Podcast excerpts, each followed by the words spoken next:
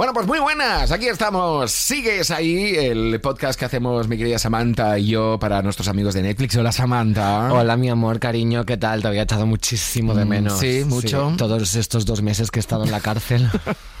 ¿Y por qué has estado en la cárcel? ¿Qué has Pues- hecho? Pues no sé, escándalo público, imagino. ¿Público? Ah, pues es Sí. público, no pasa nada. No pasa conozco nada. yo de leyes. Oye, mil gracias a todos los que estáis siguiendo el podcast, que nos dejáis comentarios, nos demostráis el cariño. Pero tú has leído algún de los comentarios. Hay gente que aprovecha cuando Netflix hace una publicación de Sigues ahí para reclamar que vuelvan temporadas de otras series. Ese es- no, no es el lugar, no, no es- no es la, digamos, el buzón donde dejar esos mensajes. Bueno, yo creo que cuando tú, cuando, cuando nosotras somos dos mujeres de éxito y, y tenemos, o sea, somos las emperatrices de, de los homosexuales, ¿vale? Entonces, claro, Así- es, es Ah, normal que, yo- tengamos... ah, espérate, que yo no me... Emperatrices de los homosexuales. Claro, tú eres Jordi Cruz el bueno es- Ajá. ese y yo soy Samantha Hudson la buena.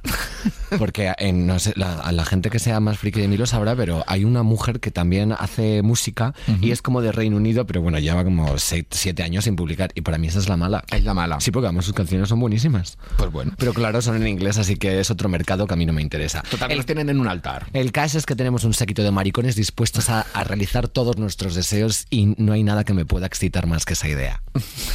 Bueno, si es así, así disfrutamos nosotros el reconocimiento. Pero nada, oye, mil gracias a todos los que dejáis los comentarios, hasta si sean comentarios para pedir la segunda temporada, yo que sé, de cualquier serie. Aprovecha el momento, claro que sí. Bueno, oye, como ya es una tradición en este podcast, eh, ahora vamos a coger una escena real de una serie, documental, película, qué sé yo, de Netflix y lo vamos a pasar por el Versionator 2021.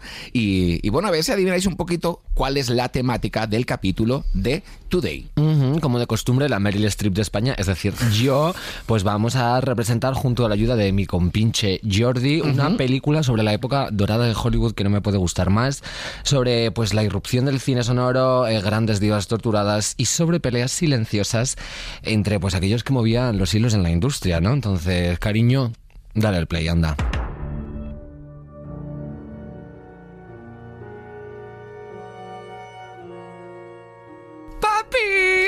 Este es Germán Mankiewicz, pero llámale Mank.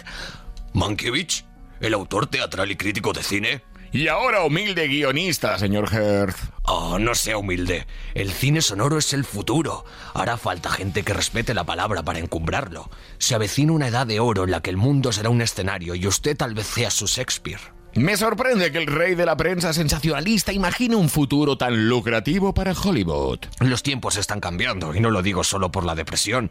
Cuando el mundo se recupere, los cineastas tendrán que alimentar este nuevo entretenimiento, y pretendo rodar películas con auténticas mentes literarias.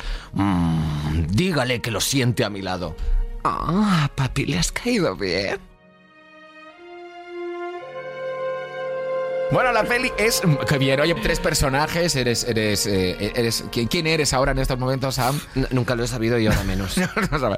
bueno, la peli es Mank, dirigida por David Fincher, eh, una inmersión en el Hollywood, como has dicho tú antes, de los años 30, en la que conocemos el fondo de la historia de una de las películas más de culto, más famosas. La hayas visto o no la hayas visto, esto va así, que es Ciudadano Kane, y la confrontación entre tres grandes figuras y cómo ese choque dio lugar a una de las películas más míticas de la historia, como he dicho, y aparte ves la película, y es- a mí me encanta, eh, porque ves, a Orson Welles, eh, ves al, al- al guionista, eh, a los productores de las grandes compañías. mm. Ya, a mí Orson Welles me... no bueno, a ver, era como que sabía quién era y no, ¿sabes? A la vez, porque es que yo no no estoy puesta de nada.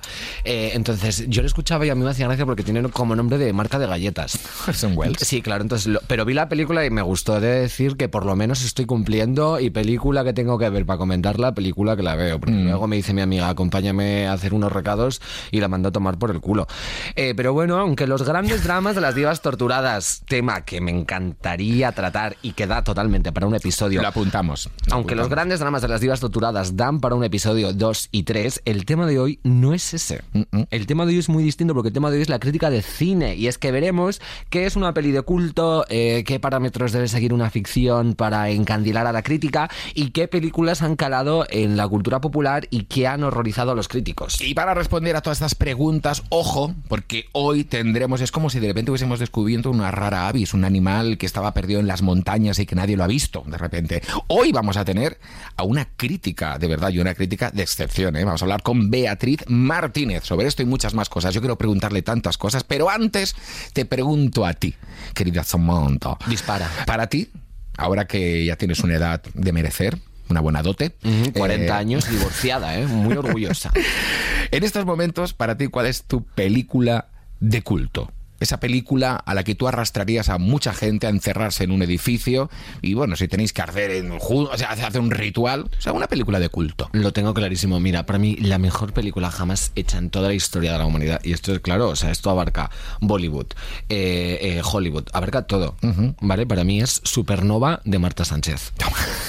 Que es una película que ella hizo en los 80 Sí, sí. que yo no entiendo no entiendo muy bien tampoco cómo aceptó hacer esa película porque o sea tenéis que verla es delirante o sea sale Marta Sánchez Con unos vestidos muy raros, ¿no? envuelta en papel de film Sí. literalmente papel de film porque claro también es la película yo imagino con el presupuesto más bajo de toda la historia del cine No entendía nada. o sea es la absurdez al extremo y para mí yo creo que es la mejor película y hay- habrá gente que piense que es mala y no se equivoca pero claro es que tiene que haber malas en el mundo Mira, eso no. A mí yo no entiendo lo de una película es mala. No, no te gusta. O No te agrada, pero mala no lo es, más que nada porque hay mucha gente que se ha puesto ahí detrás. Bueno, luego nos lo contará Beatriz, pero ¿se puede decir que una película es mala?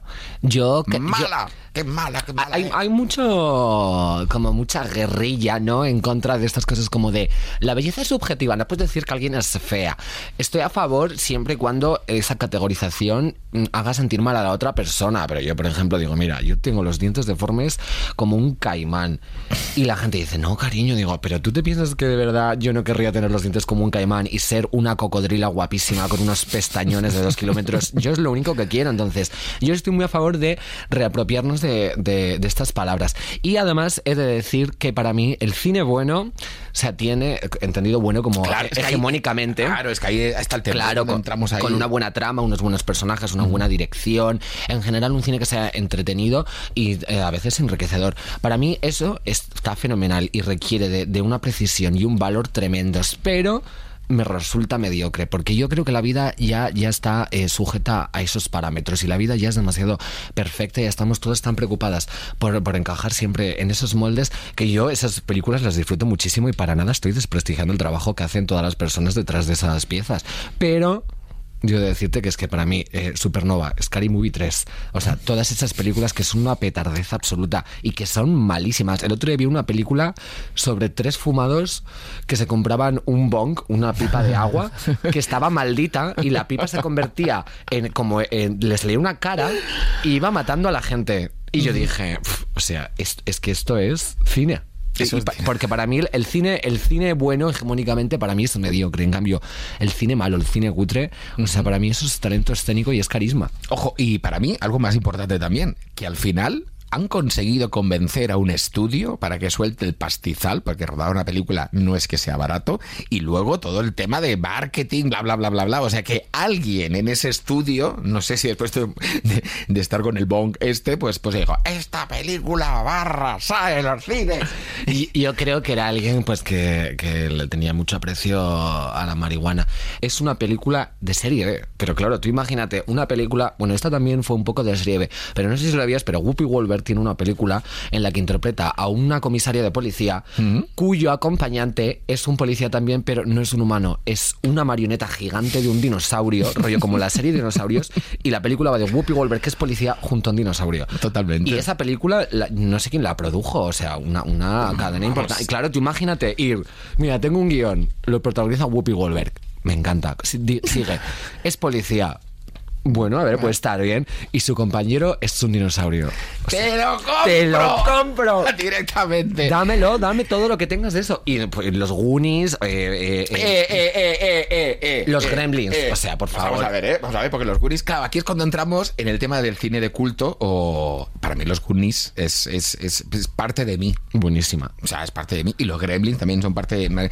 Porque yo creo que también que las películas que salieron en los 80 y en los 90 han formado parte de la cultura popular. O sea, a lo mejor las de los 60, los 70, pues forman parte más, digamos, de esa historia de- del, del cine. Y a lo mejor los críticos, luego nos lo dirá Beatriz, pues la tenemos que invitar ya, ¿eh? porque esta mujer la tenemos que tener ya aquí. Pero eh, a lo mejor ahí eh, se le da un nivel más arqueológico, de valor, ¿no? De, mira tú, la primera película que se hizo con eh, Sonora o la primera...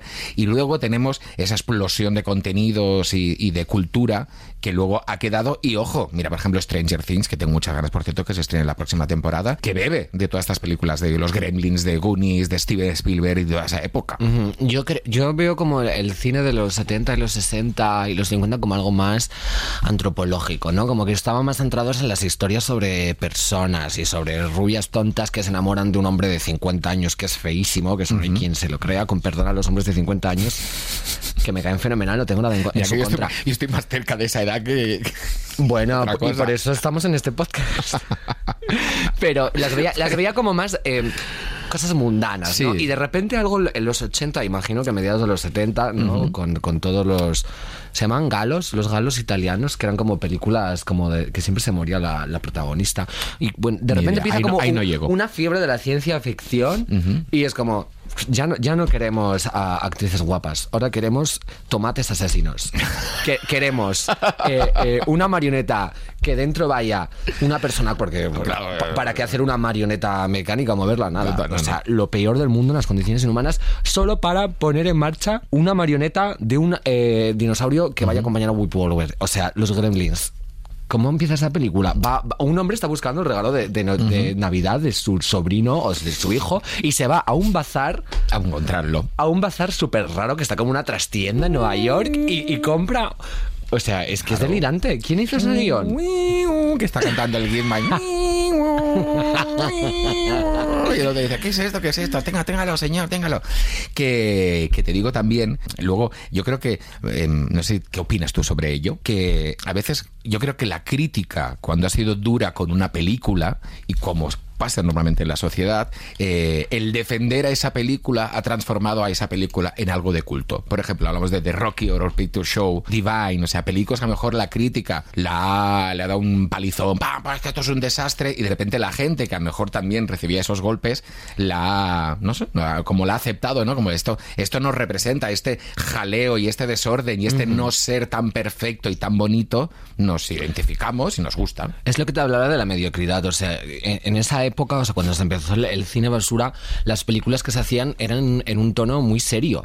Y si no era serio, podría ser una comedia, pero era una, una comedia con un humor que tú entendías y que no era para nada absurdo ni estaba fuera de lugar y todo tenía más o menos sentido aunque fuera un- una broma, un chascarrillo. Y de repente viene John Waters y dice, mira, voy a poner una travesti gorda con la peluca que le llega a mitad de la cabeza, un maquillaje espantoso, a comerse una mierda de perro en, en el cine. Y voy a hacer que os guste. Y para mí eso es lo que requiere talento, y por eso digo que las películas malas, que tienen millones de adeptos, para mí, personalmente, tiene muchísimo más mérito, porque eh, una película buena se debe, es como eso de, eh, un, artista tiene que deberse a su público y hacer lo que el público pide. No, perdona, un artista de verdad y un cineasta y cualquier persona que esté haciendo cualquier proyecto, si tiene carisma y es auténtico, lo que tiene que hacer es que el público cambie sus gustos y sus preferencias para adaptarse a lo que él ha hecho. Porque si no, ya puedes hacer algo muy bueno que a la gente le encante. Pero si tú consigues que la gente no esté buscando para nada tu producto y consigues que aún así le encante, para mí eso requiere un talento increíble y es lo que hizo Rocky Horror. Además de que para la época fueron muy rompedores porque sacar travestis, sacar Claro. sexo bisexual, eh, y, o sea, por favor, alienígenas que te apuntan con una pistola y te ponen unos tacones y unos ligueros, es que es increíble, es lo mejor que he visto en mi vida. Y ojo, y que viene de Estados Unidos con su idea y con sus protocolos, digamos, un poquito más complicados para que en España, pues bueno, hemos tenido un poquito. Hay que decir también, ¿eh? porque hablamos de crítica, que, eh, y ahora también os lo. Tengo, todo el rato no paro de decir ya nos lo contará Beatriz. Mira, en nada, en nada entras, Beatriz, ¿eh? que ya te vemos desde aquí, que está con Karen de Wisconsin, que están las dos ahí charlando un poquito. Eh, ahora la traemos aquí. Que eh, también de dónde viene el cine, porque en España tenemos muy buen cine, hemos vivido momentos más o menos, digamos, de éxito, pero tenemos personas que representan a nuestro cine, y lo representan fuera y lo representan muy bien. Hablamos de un Pedro Almodóvar, que quién le diría a los americanos que un loco que hacía eh, un concurso de elec- elecciones generales. generales, tal, no sé qué, al final acabaría ganando un, un Oscar. Claro, es, es lo que te digo en plan. O sea, tú no tienes que preguntarte eh, mm, por qué. Tienes que preguntarte, ¿y por qué no? Entonces dices, "Co- ¿cómo va a ganar, ¿por qué va a ganar esta película con elecciones generales un Oscar? Que, que, que Lucio no ganó el Oscar, pero bueno, que todo. Te lo podía haber llevado todo. Sí, y dije, y tienes que preguntar, ¿y por qué no lo iba a ganar? O sea, si es que eh, esta, esta narrativa no vale más que la otra, y la otra, por, por muy prudente y consecuente que sea, o sea, para mí el absurdo está años luz. Y la gente que es capaz de reconocer lo absurdo y ponerlo en valor, para mí se merece todos los premios de la academia. Pues nada, tenemos muchas preguntas. Espero que sigas ahí, porque vamos a hablar con Beatriz Martínez. Hello, are you still there? Pues aquí la tenemos, Beatriz Martínez, responsable de Cultura en Madrid, eh, en el periódico de Cataluña, crítica de cine, entre otros medios de fotogramas, miembro del consejo de redacción de Caimán Cuadernos de Cine y, en fin, muchas cosas más. Y muy manja y muy simpática que está aquí con nosotros. Hola, bueno, Beatriz. encantada de estar aquí con vosotros, me hace, me hace mucha ilusión. Me he leído unas cuantas críticas tuyas, ¿eh? A ver, ¿eran de las que soy buena o de las que soy mala? Tienes dos tipos, ¿eh? Las, Sí. las sabes reconocer. Sí, lo sé, lo sé. Normalmente tienen más éxito las que soy más cabroncetas. Sí, bueno, Sí, es que siempre pasa. Una villana tira. Siempre pasa. Una villana Sí, tira. Sí, sí. Y yo te quería preguntar, esto ya para romper el hielo, ¿no? Para destrozarlo, en plan Sharon Stone en Instinto Básicos con, con el punzón aquel. Eh, ¿Cómo empiezas tú a, a- a introducirte en el mundo de la crítica de cine? Em, eh, primero eso, y luego ya que nos cuentes cómo empiezas tú a, a hacer una crítica de cine en el sentido de un texto que critique el cine. O sea, Pero primero me interesa conocer cómo Claro. te encuentras con la profesión, cómo dices, voy a empezar a hacer crítica de cine, cómo empiezo, por dónde van los tiros, dónde publico, etcétera. Pues mira, yo lo primero que ahora además que es que me viene muy bien eh, poner en situación porque están reponiendo en, la, en, en- en diversos cines la filmografía de Wong Kar. Y, bueno, mm, yo no sabía muy bien qué quería hacer con mi vida cuando terminé los estudios. Mi madre quería que hiciera farmacia, yo no quería. Total, que hice farmacia, fue un desastre. Y de pronto vi una película de Wong Kar que se llamaba Chungking Express y me quedé así loca. Digo, ¿pero qué es esto? O sea, yo nunca había visto esa forma de narrar, eh, eh, tenía todo como muchas claves pops, entonces, bueno, me, me, me, me entusiasmó. Y, y recuerdo pues que tenía una libretica, yo a mano, en esas épocas, que me imagínate, pues eh, iba haciendo primero críticas más cortitas, después críticas más largas, y claro, yo vivía en Alicante, allí tampoco había, no se podía aspirar a hacer nada de eso. Pero me empecé a introducir en el cine oriental y empecé a escribir en algunas revistas especializadas, me empezaron a llamar para libros de festivales y así empecé un poquito. Pero vaya, pero, pero- Eh, autodidacta 100%. No he estudiado nada de cine, no he estudiado nada de, de nada. O sea, he sido autodidacta. Bueno, hija, pero el genio creador se tiene o no se tiene. Claro, estaba así. Pero mi pregunta es, o sea, tú, por ejemplo, cuando veías una función en el colegio de tus compañeros, luego eh, hacías tu crítica mental, bueno, la puesta en escena ha estado bien, el director ha tenido unos claros oscuros, han, o sea, te, te sale de dentro, o sea, no, No, criticona no, de criticar a la gente, pero eh, el, el- Porque claro, el crítico juzga o opina. Bueno, esa es una buena, esa es una buena diferenciación. Eh, yo reconozco que me formé más con la crítica que era como más canónica y cada vez me interesa más la crítica que, que- que, bueno, pues que, pone sus tripas también en, ¿no? y que, se expone y que, y que es más personal. Creo que en eso también hemos ido avanzando y que las críticas ya tampoco son tan aburridas o tan Claro. normativas como antes. ¿no? Hombre, yo creo que tienes que conocer primero la base, la norma y saber cuáles son los parámetros para luego poder de repente hacer algo más loco y ser la Willy Wonka de las críticas de cine. Me encanta ser la Willy Wonka de las Yo cri- quiero ser la Willy Wonka. Hombre, oye, pues lleváis un poco el mismo pelo. Eso es así. Una vez me hice unas fotos con unas gafas redondas y me pusieron Willy Wonka. Es verdad. Madre mía, qué revelación. Qué piropazo. No, pero está genial. Es, es que Hombre, es un piropazo. Parecerse a un hombre charado que mata a siete niños en una fábrica. Es verdad, Bueno, yo también. parezco más un... Un Los umpa lumpa. Umpa lumpa, umpa lumpa. Oye, por cierto, una cosita. eh, he leído la crítica que has hecho de Mank, como Sí. hablaba antes eh, Samantha, y tranquila, Karen de Wisconsin la deja muy bien. ¿eh? La deja muy bien, eh, eso está bien. Pero como te he preguntado, Sam, ¿no? ¿cómo se construye la crítica? ¿no? El- ¿Por dónde Claro, empieza? ¿cómo empieza? O sea, eh, fenomenal. Y la- Entiendo la- que viendo la película primero, ¿no? Claro, ¿te imaginas? Bueno, yo, yo hacía siempre, perdón que te interrumpa, ¿eh? que no te dejo ni hablar. Yo hacía siempre, eh, me metía como en portales web de, pira- de pirateo, que veías películas en streaming, y comentaba películas que no había visto. Entonces ponía la película de las cazafantasmas 2, con un reparto completamente femenino, está muy bien, con guiños muy eh, originales a la película de siempre, y chistes como... Y, y, o sea, ¿Y no la habías visto? no, y o sea, literalmente como 25 líneas de, de crítica de cine y no había visto la película. Y 100, co- 100 likes, todo. Yo era una crítica de cine tremenda. Eres una, eras una crítica de cine, sí, eso está también. Eso es un género que puedes instaurar. Sí, crítica de cine sin Sí, verlo. Claro, todo no mentira, sé. Claro, esto es mentira. mentira. Bueno, pues presento mi dimisión del podcast, que sepáis que mañana voy a ser crítica de cine. No, ahora ya dejemos de divagar, perdóname, cariño, que es que me ando por las ramas. Me interesa mucho saber cómo empiezas a hacer una crítica de cine. Bueno, en el caso de Mank es muy fácil. Porque eh, hay películas que, que, bueno, pues es lo que hay y ya está. Pero claro, Mank sí que es verdad que tiene un montón de capas y que, y que nos viene muy bien a los críticos eh, ir desgajándolas, pelándolas para sacar discursos a través de ellas, ¿no? Entonces, bueno, eh, lo primero que ves cuando ves Mank, bueno, aparte de la fotografía, de la, ya sabes que es David Fincher, por lo tanto ya tienes unas expectativas altas, eh, sabes que es un, es un friki control, que es muy meticuloso, que todo lo planifica a la perfección. Y tienes al actor, a, a Gary Oldman, que además se presenta como un borracho, como, como un boca chancla, que ya al principio te cae bien, claro, aunque sea.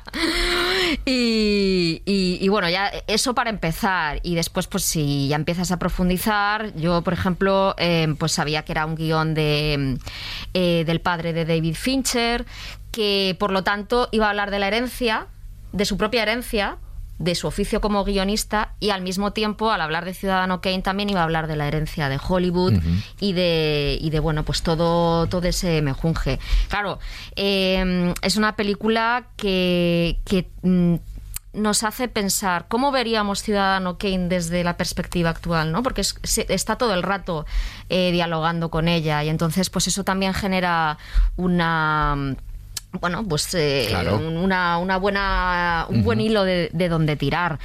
Eh, y bueno, eh, a mí, por ejemplo, me interesaba también el tema político. Eh, es una película muy política también, ya sabéis Sí, que... sí, pone contra las cuerdas al poderoso, ¿no? Y le, le efectivamente. enseña la doble cara. Y claro, eh, eh, cómo, man- cómo, cómo se manipula la información, las fake news, todo eso está ahí y no está ahí de manera eh, Anecdótica, claro. anecdótica, ni, o sea, está ahí de manera deliberada para ponerlo en contexto con la situación actual. Es una película que ha salido de la era Trump, por lo tanto se está hablando de, de- de- de todo eso. Y que tú estás viendo más allá, Claro, yo estaba, yo estaba pensando. mil veces más allá de lo que yo he visto en la película. Yo la veía y pensaba, ojalá estuviera en color para ver de qué color es el vestido de Amanda Seyfried. por ejemplo. Claro, no por eso. Pero sí, a mí me pareció muy interesante lo de la manipulación de los medios. Además, antes de verla, una amiga me tuvo que poner en contexto porque digo, me han dicho que esta película tiene millones de referencias, que es eh, Sí. complicada de entender si no sabes un poco de historia del cine. Entonces digo, explícame. Y me comentó que lo que más me iba a gustar, y así fue, fue lo, eh, la escena que nada, que realmente parece anecdótica porque no abarca mucho tiempo de la película y te muestra eh, la manipulación de los medios de un gran magnate que tiene un conglomerado de la comunicación y cómo aprovecha sus amistades con, con los grandes reyes del- del- del- de las productoras de cine para hacer fake news. Y a mí me, me pareció como increíble que después de tantos años siguiera como el panorama súper Ah, parecido. aparte, es una crítica bastante feroz porque siempre se dice Hollywood era la fábrica de sueños, pero también era la fábrica de las mentiras, ¿no? Claro, sí, sí. Entonces, eh, es, una, es una crítica bastante contundente. Y después otra cosa que me, que me gustó mucho eh, fue la forma también en la que dialoga con, con lo que está pasando ahora mismo, eh, con el cambio de paradigma, con, eh, los, eh, con el cine de exhibición convencional, con las plataformas. No sé si, si os acordáis que hay un momento en el que el gran jefe de, los estudios de Metro Goldwyn Mayer dice, ¿cómo llevamos a la gente al cine, no? O sea, se, se hace esa pregunta incluso en, en la película. Yo creo que, que, que, bueno, es mm, una forma también de hablar de, de- de todo lo que está pasando en momentos en los que todo se rompe. Y, por ejemplo, Orson Welles llegó con toda su desfachatez, ¿no? Era un tío joven que se creía tal y, y puso a los, eh, a los estudios en jaque. Totalmente, ¿Sabes? Entonces, fue- son momentos como claves en los que un poco todo cambia. Además, y, habla- y creo que ahora estamos ahí. Ajá. Habla también de, claro, porque cuenta la historia del, del paso del cine mudo al cine Claro, sonoro. también. Sí, y sí. tú al final de la crítica haces una reflexión comparando el, el ir al cine de la forma más tradicional y analógica, que es divino, con las plataformas de streaming que son divinas. Y claro, planteas como una analogía entre las dos narrativas, pero tras la tra- extrapolada al plano actual, que es como ¿qué hacemos ahora con el Claro. streaming? Y yo creo que para nada, a mí por lo menos no me parece para nada un problema. O sea, yo creo No, que no son dos es. mundos que pueden convivir, igual que podrían haber convivido perfectamente el cine sonoro y el cine mudo. Aunque, a ver, de decirte que mm, gracias al cine sonoro tenemos los doblajes en español, que los hacen todos mujeres de 40 años doblando universitarias de 18. Eso es genial. Y que son, son- esos doblajes han creado el 90% de mi personalidad. Entonces, bueno. Pero es que yo no puedo ver sonrisas y lágrimas si no es en, en doblada. Hombre, Es que no, no de- puedo. De, de eso hablaremos No ahora puedo. también, porque hay un poquito así como de snobismo en todo eso. Yo, a, a- a lo que escuchándote.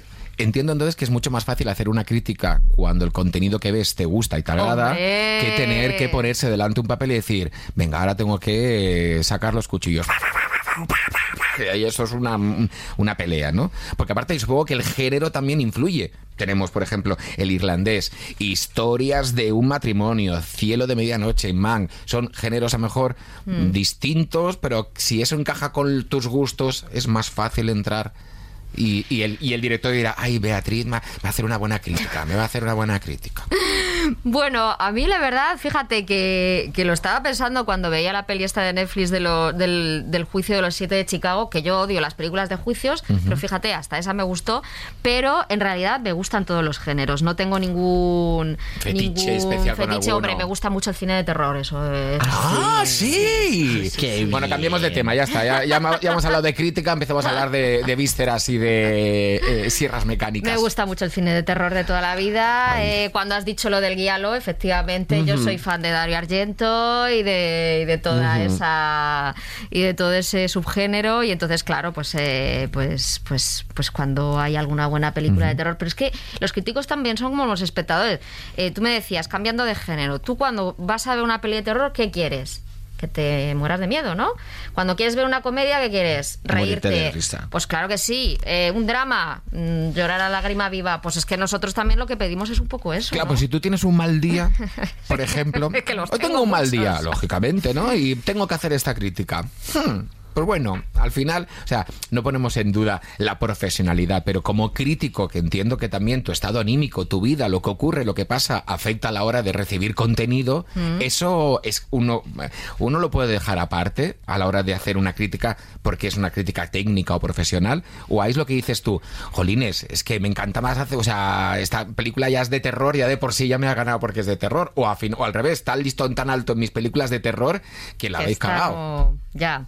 Bueno, he de decir que también es verdad que depende de los días. Porque, eh, a ver, yo no me metí a escribir de cine para poner mal, mal las películas. Me, me metí a escribir sobre cine porque, me gusta, gusta el cine. cine. Entonces me gusta hablar bien de cine. Para mí, hacer una crítica de Mank, pues es, es fantástico. O hacer una crítica ahora que se va a reponer Crash de David Cronenberg, que me, que me flipa, pues oye, qué bien poder hacer eso. Y claro, eh, lamentablemente es que yo me tengo que tragar muchas mierdas. Entonces, claro, eh, eso, Muy bien, eso- muy bien. Ahí, eso te va, te va minando la moral. Claro. Al final. He hay perdido dos horas de mi vida, ¿no? Bueno, horas y horas y horas. Entonces, claro, al final hay algún momento que alguna Ya. pobre desgraciada sale perdiendo. Yo, yo creo Y sale toda mi bilis porque digo, no puedo más. Es no puedo normal. soportar otra película española tonta, ni puedo soportar esto. Y Yo entonces, creo que claro, ahí ser- ya me lanzo. Está hablando de tres bodas de más. No, por favor, esa me encanta. Sí, esa me yo no la he visto, eso está bien. No, está súper bien. Bueno, a está ver, yo bien. no veo nada, cariño. O sea, No, tú, tú aquí te has Inma visto está perfecta Por eso yo estoy tan esa contenta película. y tú dices que a lo mejor eres más durilla porque es que yo pa- paso de todo totalmente. Pero creo que, que las críticas de cine son un poco como las supermodelos.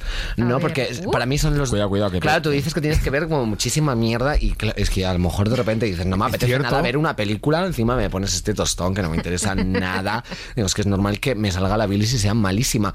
Y una modelo, pues, ala, haz esta postura. Venga, eh, para la campaña de verano que se rueda en invierno, un bikini en medio de la sierra. Ala, Uy, ponte. es Y con esto. tiesto en la cabeza porque es, es estético. Claro, lo- luego todas se piensan que todas tienen esa cara como tan andrógina y tan moina porque hay Moss, no, cariño, todas tienen esa cara de borde porque están hasta el chocho.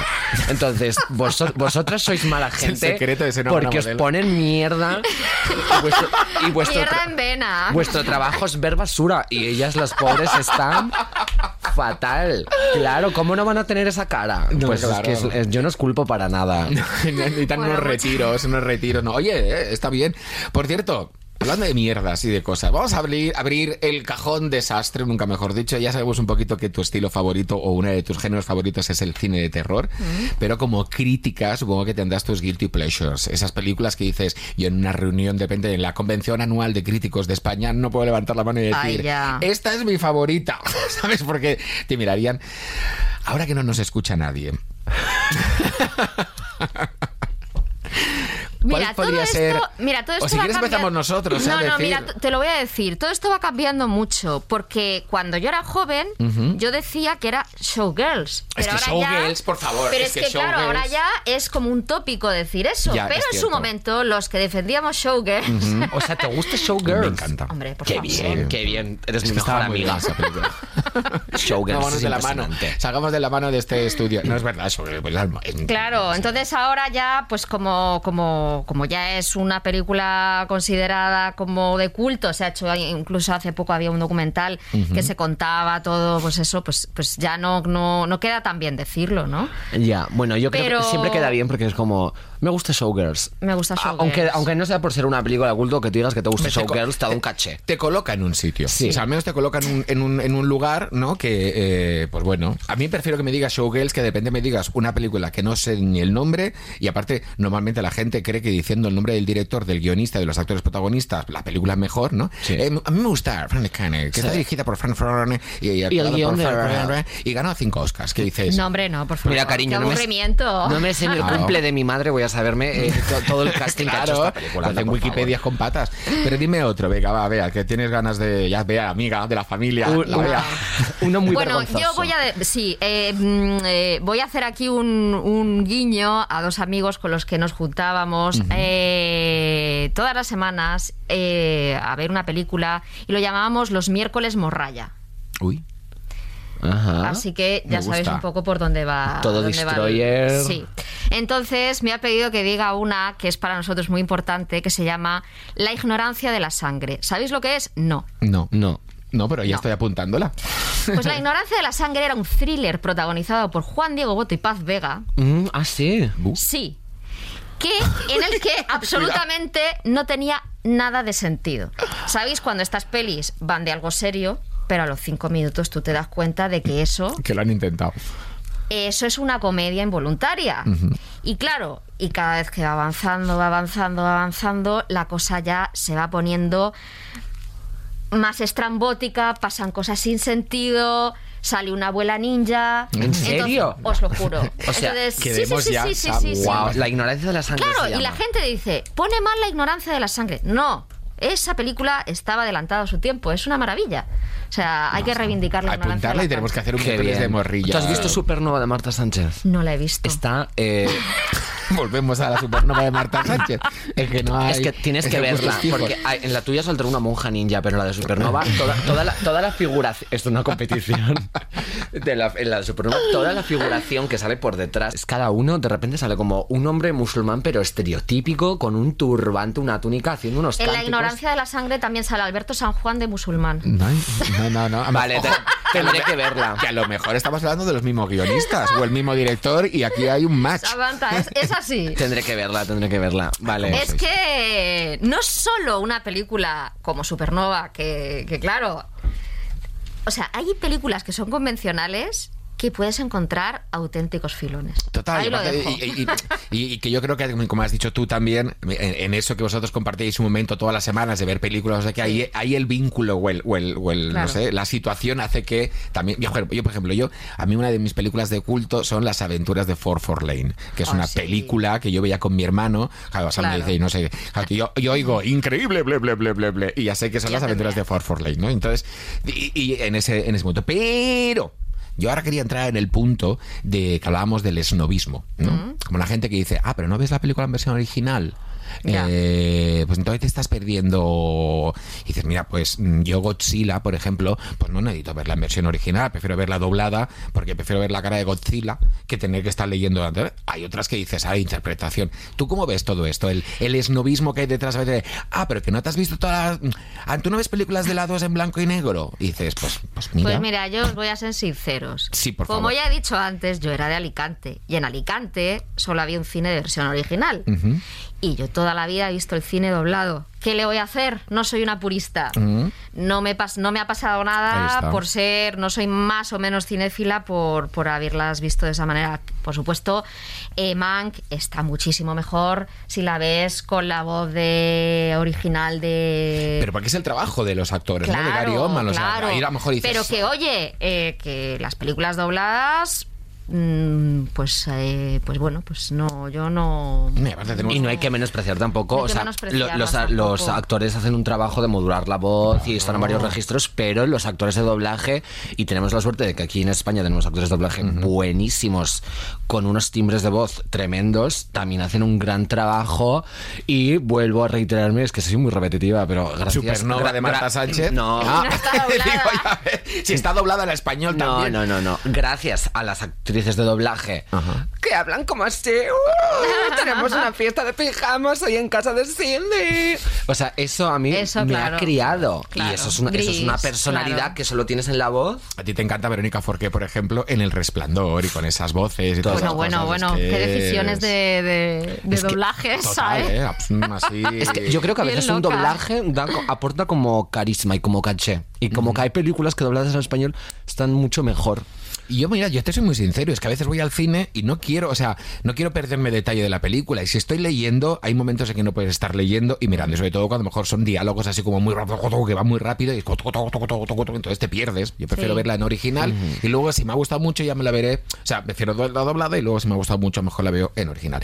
Antes de jugar a un juego que tengo preparado para vosotros dos, eh, quiero hablar, eh, Samantha, de lo que hablábamos antes del eh, la gente que ve blockbusters, películas muy famosas, ¿no? O taquilleras, y a lo mejor no va a haber películas a lo mejor más de género o de más de y que se les tacha, pues eso, ¿no? No, no de paletos, ¿no? Pero como de te estás perdiendo lo mejor del cine. Es que no has visto la ganadora del Oscar en, eh, en película extranjera. Mira, yo no he visto ni Titanic, ni Con faldas y lo loco. No he visto Pretty Woman, o sea, no, no he visto... ¿No has, vi- no has visto Titanic? ¿Para qué, para qué quiero ver un barco que se hunde? ¿Pero no has visto a Leonardo DiCaprio? Mira, Leonardo DiCaprio me da igual totalmente. O sea, Pues yo creo que te Me gustaría. acaba de doler Titanic, esto, ¿eh? A mí. O sea, Mm, yo me voy a hundir como Pues- la orquesta. Posiblemente ¿eh? me gustaría, pero ojos que no ven, corazón que no siente. Yo estoy harta ya del purismo. O sea, mira, algún día, No, en tu, no. algún día en tu vida te vas a morir. ¿vale? Gracias. Y, y- y todos esos nombres que tú te has aprendido no van a existir ya. Ya, pero esta es tu- entonces, esta es tu teoría sobre, No. sobre, sobre que estamos aquí y cuando desaparecemos, desaparecemos y entonces ¿para qué hemos estado haciendo cosas? No, claro, no, no. Hay que hacer cosas, pero hay que hacer cosas que te diviertan y que no se basen únicamente en un academicismo Ahí, absurdo y en demostrar cuán intelectual eres a todo el mundo. Porque, hija, tú puedes saber todos los directores y, y- y guionistas de todas las películas que has visto y eso está fenomenal, no me malinterpretes. Pero yo me Claro. meto en Wikipedia y tengo la misma información al mercado, entonces, ¿soy yo más tonta por no saberlo? No, la tonta eres tú que te Vea, has aprendido A eso. mí me- Ve- mis vente a mi amigos, equipo, mis vente a mi amigos equipo. me dicen que me invento nombres chinos. Ah, bueno, Muy bien.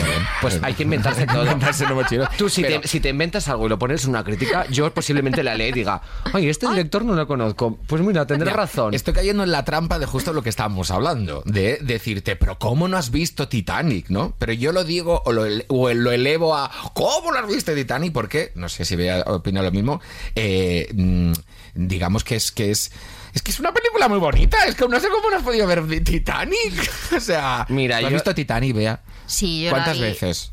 La vi dos veces cuando se estrenó. Cuando se estrenó. Claro. ¿Por la segunda vez por, por ganas o por...? Porque sí, porque pa- pa- ganas de No, llorar, también ¿no? estamos De- claro. de- de- O sea, Sam tiene 21. Cuando se estrenó Titanic, tú no aún. Claro, es que no ¿Estabas- era- ¿Estabas por no. aquí en el mundo? Te, te da igual, mi hermano era, estaba obsesionado con ver Titanic porque era como la única película que había en casa de mi abuela. Entonces siempre decía, vamos a ver Titanic. La veía como una vez por semana, de verdad. O sea, ¿De estaba verdad? Ah, loca. bueno. Y yo nunca quería verla porque pasaba total. O sea, y además yo te he dicho ya que no consumo contenido, Beatriz. O sea, yo, yo veo la misma película en bucle y esa película es Showgirls, Una conejita en el campus y Scary Movie 3. Así Y está. de vez en cuando Supernova. Sí, y de vez en cuando Supernova. Me parece bien, ¿eh? Me pare- Ahora estoy ya, eh, mm, evolucionando en mi cabeza. Tú tienes que ver el Una cine- conejita en el campus es, gua- es magnífica. Es. Increíble. O bueno, ¿y qué me Es dices de magnífica. una rubia muy legal? Muy bien, O sea, todas. tremenda. Además, la gente se piensa que es una frivolidad. Mira, una rubia muy legal va de, de la posición y, y la carga misógina que tienen todas las chicas que son hegemónicamente y canónicamente guapas,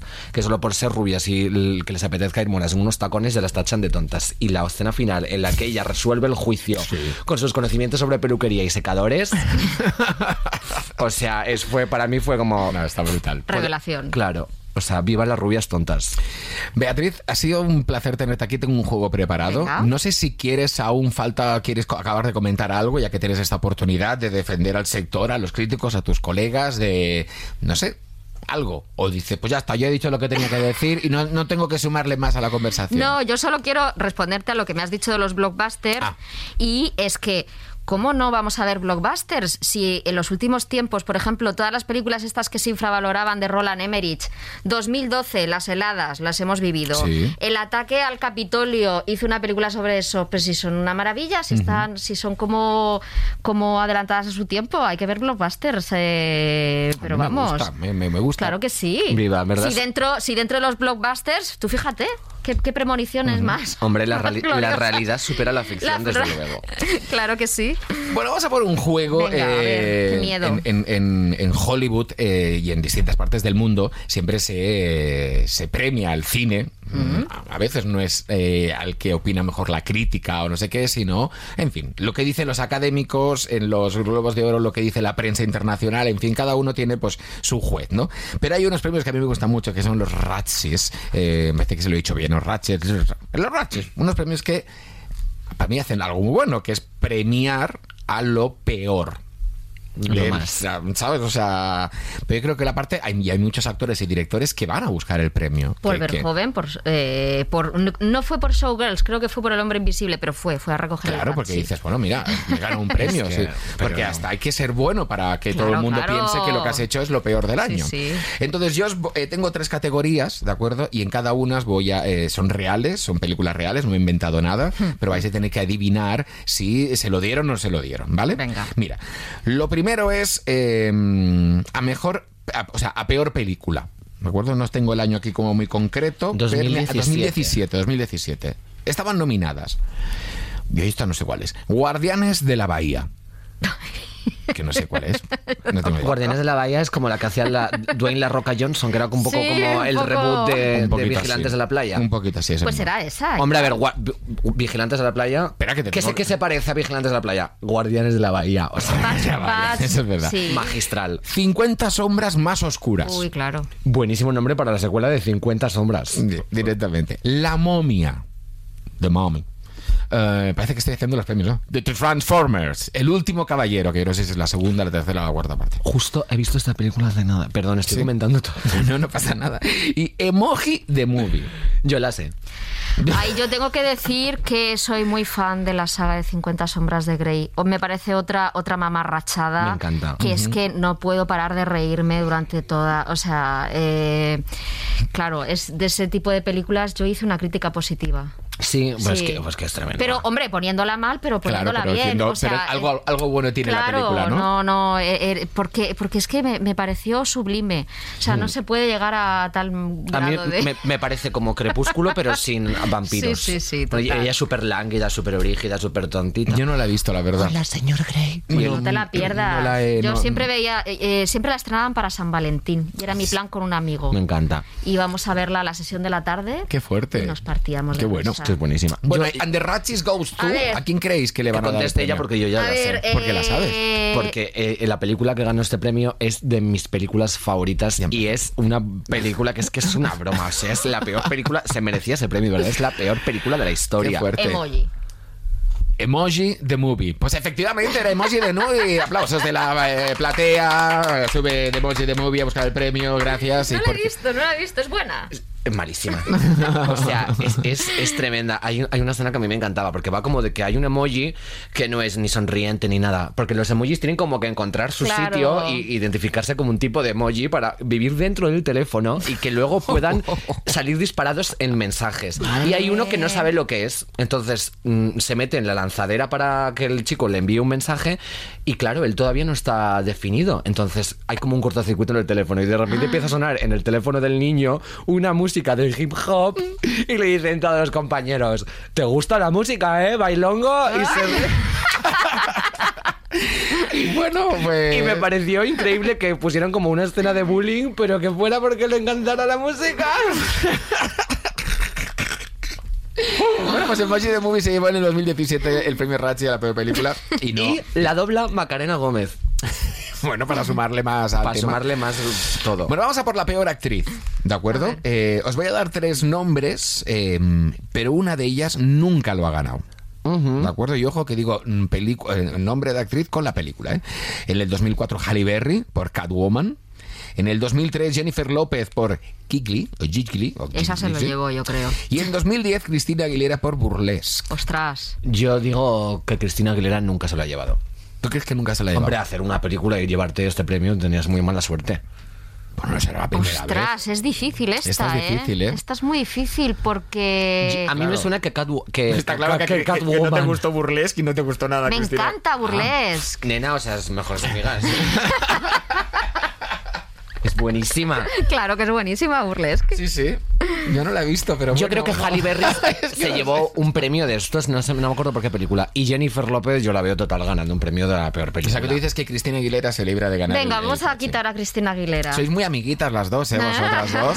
Porque efectivamente fue Cristina Aguilera la que no se llevó el premio por eh, Burlesque en el 2010. Y venga, la última categoría. eh, ¿Quién no se ha llevado nunca este premio? Hablamos de peor actor.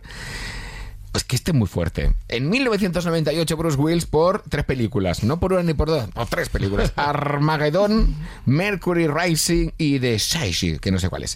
En 1997 Kevin Costner por The Postman. Y en 1990 Arnold Schwarzenegger uh, por Poli de Guardería.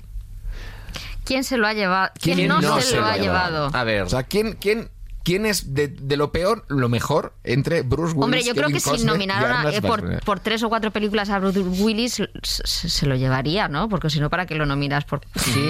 Vale, o sea, eliminamos. No eh, Esto es como el 1, 2, 3. Eliminamos a Bruce Willis de la mesa. Hombre, vamos a ver.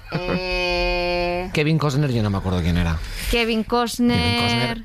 Bueno, es que bueno, tú con Kevin Costner tienes algo. ¿Sí? ¿Por? No, no, yo... Otro día de- un Instagram No, diciendo, fue- ¿quién es Kevin fue Costner? Sean Connery. A Sean Connery, eso tampoco sé quién es. Yo me sé los nombres como de los actores chicos, pero no les pongo cara porque todos tienen la misma cara como de muermo de 50 años. Que Bueno, está como- fenomenal, ¿eh? Vivan los hombres de 50. No, ya sé, esto es como lo de Jack Nicholson. No sé qué- y él tampoco sabe quién soy yo, así que tampoco pasa nada. Ellos no saben quién soy yo. Bueno, yo voy a decir Bruce Willis, me lo he Sí, pensado. Bruce mejor. Willis. Yo voy a decir... Eh, madre mía. Kevin Costner. Porque O sea, has cogido tu manía, Kevin A Costner. Kevin Costner.